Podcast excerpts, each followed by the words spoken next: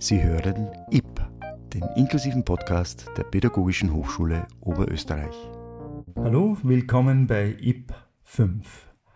Heute geht es um Fossi. Was sich hinter diesem Begriff verbirgt, was Fossi ist, was Fossi macht, kann uns am besten unser heutiger Studiogast Jörg Mussmann erklären, der sich am besten vielleicht gleich einmal selbst vorstellt. Ja, hallo Christian. Vielen Dank für die Einladung. Mein Name ist Jörg Mussmann. Ich bin seit sechs Jahren als Hochschulprofessor an der Pädagogischen Hochschule Oberösterreich im Bereich Sonderpädagogik und inklusive Pädagogik, dort mit dem Schwerpunkt sprachliche Bildung und Förderung, war vorher 20 Jahre an verschiedenen Universitäten in Deutschland tätig im Bereich der Lehramtsbildung, Lehre und Forschung in diesem Bereich der Pädagogik bei Sprachbeeinträchtigung. Du hast gesagt, es geht heute um FOSSI.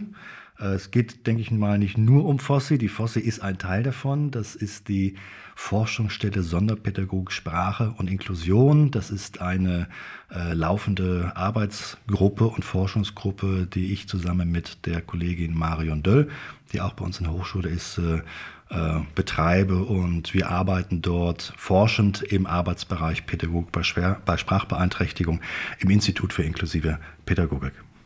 Ich glaube, dass es ja gerade vielen Hörerinnen und Hörern vielleicht nicht ganz klar ist, was ihr da mit Sprach Sprachbeeinträchtigung meint. Wir haben vorhin schon ein bisschen gesprochen und mir ist da ein bisschen dann das Gefühl bekommen, das machen ja eigentlich die Logopäden. Mischt ihr euch dort rein oder wie ist das? Nein, da? nein. Also die Pädagogik bei Sprachbeeinträchtigung, früher nannte man die auch Sprachhaltpädagogik, aber in der Zeit, in der sag mal, wissenschaftsgeschichtlichen Entwicklung, als dieses Spezialisierungsgebiet Sprachpädagogik genannt wurde, hatte, äh, beherrschte dort noch ein anderer, ähm, ein anderes Selbstverständnis, ein anderes Professionsverständnis. Die Pädagogik bei Sprachbeeinträchtigung ist ein Spezialisierungsgebiet der Sonderpädagogik und die beschäftigt sich mit der Frage, wie Schülerinnen und Schüler im Unterricht und mit Unterricht, die Sprachstörungen haben, im Unterricht und mit Unterricht unterstützt und gefördert werden können. Und ähm, die Logopädie äh, ist ein anderes Gebiet. Das ist ein therapeutisches Arbeitsgebiet ähm, außerhalb der Schule. Und die Therapeuten, die haben einen, äh,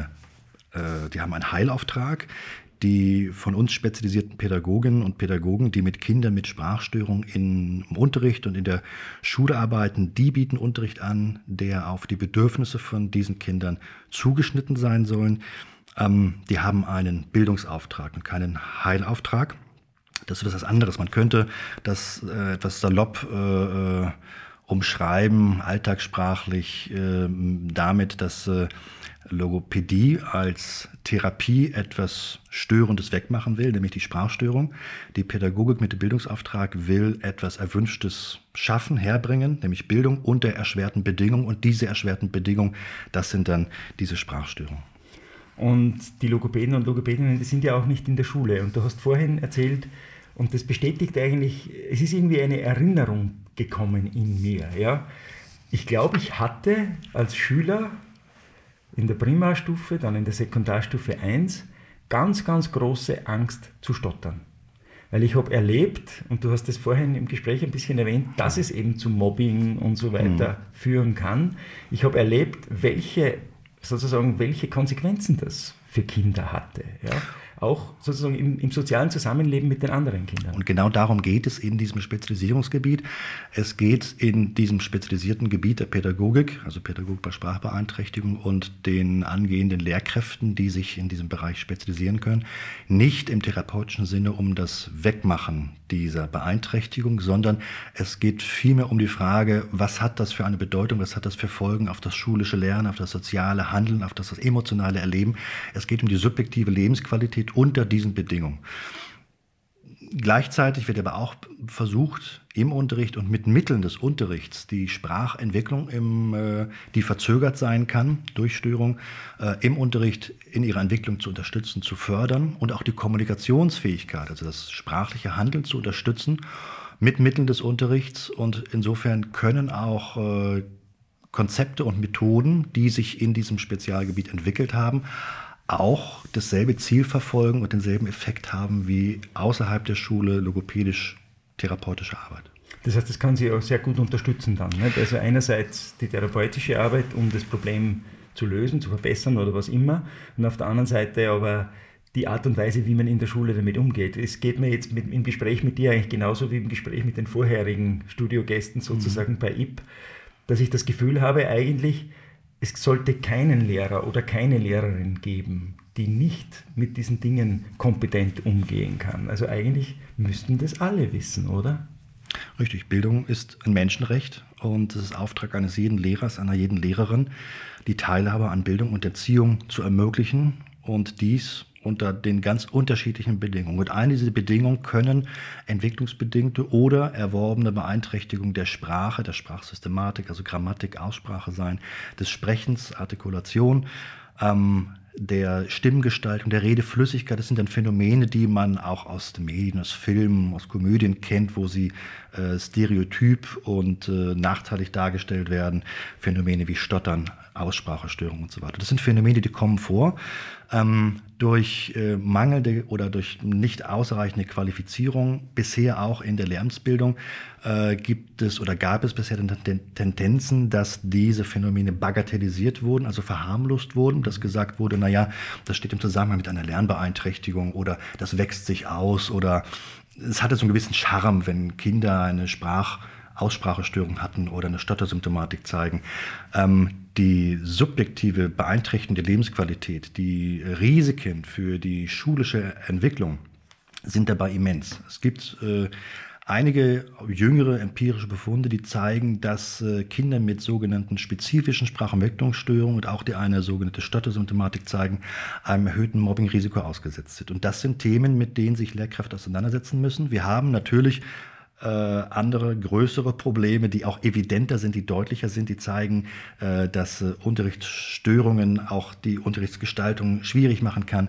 Es sind tatsächlich nicht so häufig vorkommende Probleme, aber es sind Probleme, mit denen Lehrkräfte konfrontiert sein können und sie sollen sich durch das Angebot unserer Spezialisierung darauf dafür sensibilisiert fühlen. Da kommen wir, glaube ich, noch zurück auf das Angebot konkret. Äh, mich würde jetzt interessieren, ein bisschen off the record, einfach von dir als Experte zu hören. Betrifft das auch die Elternarbeit? Ja. Ähm, Eltern sind Partner und wichtige Informationsquellen für die, ähm, ich sag, nenne es jetzt mal pädagogische Diagnostik, also die genaue Beobachtung, das genaue Hinschauen der Lehrkräfte, wenn es um die Frage geht, was sind denn die Lernvoraussetzungen und Lernbedingungen.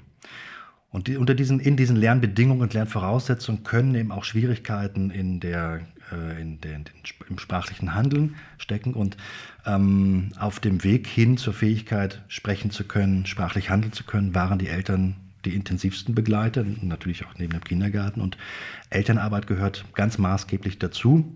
Und äh, das ist ein wesentlicher Teil.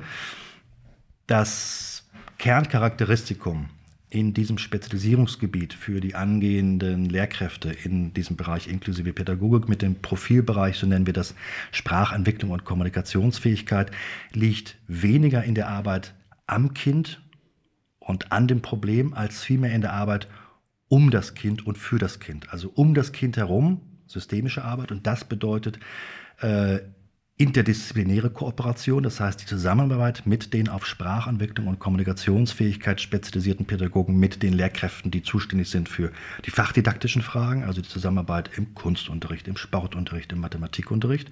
Denn überall dort findet Sprache statt. Die Sprache ist das Medium des schulischen Lernens, des sozialen Handels und des emotionalen Erlebens. Und das findet im Deutschunterricht genauso statt wie im Musikunterricht, im Kunstunterricht und im Sportunterricht. Und deshalb ist diese Kooperation notwendig. Auch eine außerinstitutionelle Kooperation dieser spezialisierten Pädagogen. Sie sollen gleichsam eine Scharnierfunktion einnehmen zwischen den außerschulisch, klinisch-therapeutisch arbeitenden Logopäden, die sich mit dieser Frage beschäftigen, wie machen wir jetzt therapeutisch das Störende weg, und den Lehrkräften in der Schule, die im Auge haben, wie mache ich jetzt den guten Kunstunterricht, wie mache ich den guten Sportunterricht und da sollen diese spezialisierten äh, Lehrkräfte eine Scharnier- und Vermittlungsfunktion hernehmen und dann natürlich auch mit dem außerschulischen System den Eltern. Und das gehört mit dazu in der Arbeit um das Kind herum. Beratende Arbeit, Kooperation. Man könnte sogar zugespitzt sagen, dass die äh, künftigen auf inklusive Pädagogik und auch im Profilbereich Sprachentwicklung und Kommunikationsfähigkeit spezialisierten Pädagogen gar nicht mehr ausschließlich mit Kindern arbeiten, sondern auch zunehmend mit Erwachsenen, nämlich mit Kolleginnen und Kollegen. Das ist, mhm. glaube ich, dabei auch wichtig zu sagen, äh, was das Professions Profil dieser auf Inklusion und sonderpädagogische Fragen und hier auch sprachhaltpädagogische Fragen spezialisierte Lehrkräfte betrifft. Das heißt, dass ich es richtig verstehe, Fossi forscht auf der einen Seite, jetzt nicht so sehr wahrscheinlich in dem, woher kommen diese Störungen, sondern wie gehen Lehrerinnen und Lehrer professionell mit solchen Dingen um. Und Fossi bildet aus. Und da wird es ja auch interessant für unsere zukünftigen Studierenden oder auch diejenigen, die mhm. jetzt schon bei uns studieren, weil man, glaube ich, dann ja auch noch Schwerpunktwahl oder irgend sowas machen mhm. kann, soweit ich weiß. Wie schaut das genau aus? Wenn ich jetzt mhm. sozusagen da hellhörig wäre und mir denke, ich als zukünftiger Lehrer oder zukünftige Lehrerin, ich sollte da einfach besser ausgebildet sein. Das ist nicht ganz korrekt. Wir bilden nicht aus, ausbilden oder beziehungsweise bilden tut äh, das Institut für inklusive Pädagogik. Das ist das Institut, das verantwortlich ist für den wählbaren Studienschwerpunkt inklusive Pädagogik, eingebettet in das äh, Lehramt Primar äh, Primarstufenpädagogik. Und dort sind wir, das Team, das ja auch hier schon gehört wurde, mitverantwortlich für die Ausgestaltung, Ausrichtung, aber auch Sicherstellung aktueller empirischer Befunde in der Lehre im Schwerpunkt inklusive Pädagogik. Die FOSSI, die Forschungsstelle Sonderpädagogik Sprache und Inklusion, ist eine äh, verstetigte Arbeitsgruppe, die außerhalb des Organigramms äh, auch vernetzt und sammelt die Kompetenz im Bereich dieser Pädagogik bei Sprachbeeinträchtigung, im Schnittstellenbereich auch zur Migrationspädagogik und Mehrsprachigkeit, weshalb Frau Döll da auch aktiv mitarbeitet. Wir sichten, wir sammeln, wir analysieren aktuelle Befunde zu der Frage der Zusammenhänge schulischen Lernens, Schulentwicklung, Bedingungen und Möglichkeiten inklusiven Unterricht und inklusiver Schule unter den Bedingungen der Phänomene von Sprachbeeinträchtigung und dies im Schnittstellenbereich zu den Phänomenen Mehrsprachigkeit und Migration. Denn hier finden auch sehr oftmals durch Bagatellisierung und Laienperspektiven, durch mangelnde Qualifikation Vermischungen statt, dass äh, Schwierigkeiten im Beherrschen des Deutschen als Zweitsprache, als Sprachstörung interpretiert wurden. Das ist falsch. Mehrsprachige Kinder brauchen keine Therapie.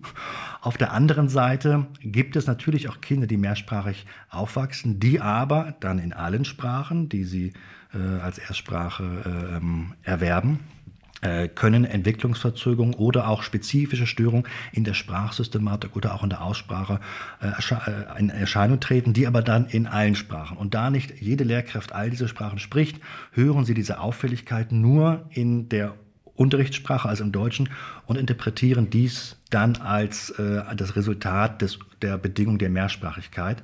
Das heißt, es werden auf der einen Seite Phänomene von Mehrsprachigkeit pathologisiert, auf der anderen Seite werden sie bagatellisiert und es wird gesagt oder gedacht, naja, das hat was mit Mehrsprachigkeit zu tun. Und in diesem Schnittmengenbereich, da wollen wir genauer hinschauen, die Kollegin Döll und ich in der Forschungsstelle.